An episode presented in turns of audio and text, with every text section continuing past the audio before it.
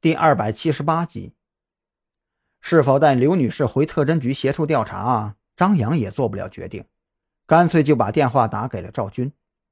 赵军听完张扬的讲述，当即就做出了决定：按照王啸天的想法去做。刑警队那边我来解释，协查令你也不用管，我会给上边打报告的。好嘛，这一下由赵军给王啸天背书，李栋的反对意见自然就无效了，也只能捏着鼻子认了。如何给刘女士解释，张扬就懒得去操心了。这种工作交给王啸天去做刚好合适。王啸天那三寸不烂之舌呀，还真没有搞不定的人。趁着王啸天和蓝雨桐去通知刘女士的功夫，张扬从李栋那儿讨了一根烟点上，目光缓缓地扫过周围杂乱的街道，心情显得很是沉闷。加入特侦局的初衷。是为了调查窗上鬼影背后的真凶，可到了现在，不但没有找到真凶，反而添加了更多的谜团。同样是到了现在，张扬这才真正的明白过来，为什么当初加入特侦局的时候，赵军要让自己签署患上精神类疾病特侦局概不负责的合同了。一桩桩离奇的命案堆积在案宗里，作为一名人民警察。每天目睹这些卷宗背后的血淋淋的罪责，却无法将真凶绳之以法，这种精神上的落差足以让人发狂。猛吸了几口之后，张扬扔下已经燃烧到过滤嘴的烟头，剧烈的咳嗽着，却再次伸手朝李栋边上的烟盒摸去。没有烟瘾就不要学着抽烟了，对身体没有好处的。李栋感觉到张扬的精神状态很不对劲。赶忙打开张扬的手，你的脸色很难看呀，我建议你打个报告，好好歇一天。你这样紧绷着神经，神经会断掉的。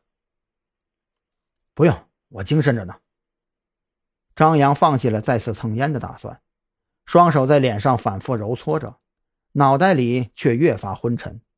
一个若有若无的声音在耳边响着，让他忽然有一种去找彭璇的冲动。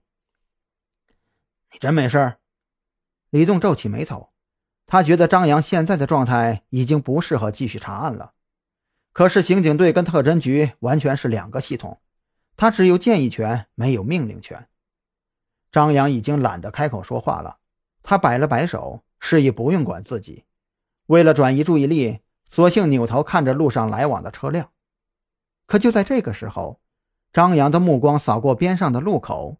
一个微微有些驼背、手里还提着蛇皮袋的拾荒老人引起了他的注意。这个老人看似满头脏兮兮的白发，身上穿着并不合体的破烂衣物，可张扬却总觉得自己在哪里见过这个人。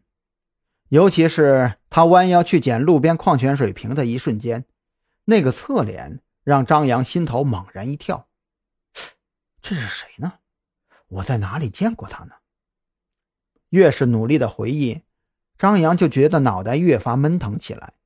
拾荒老人的侧脸，之前所见过的一张张人脸，以及彭璇催眠自己之后的呢喃，一股脑的涌入了脑海。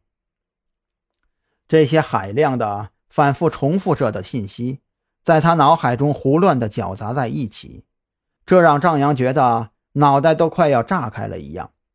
他用力抓扯着自己的头发。强迫自己不要去想跟那个侧脸无关的东西。最终，张扬脑海深处的某一张脸和那张侧脸完美的重叠在了一起。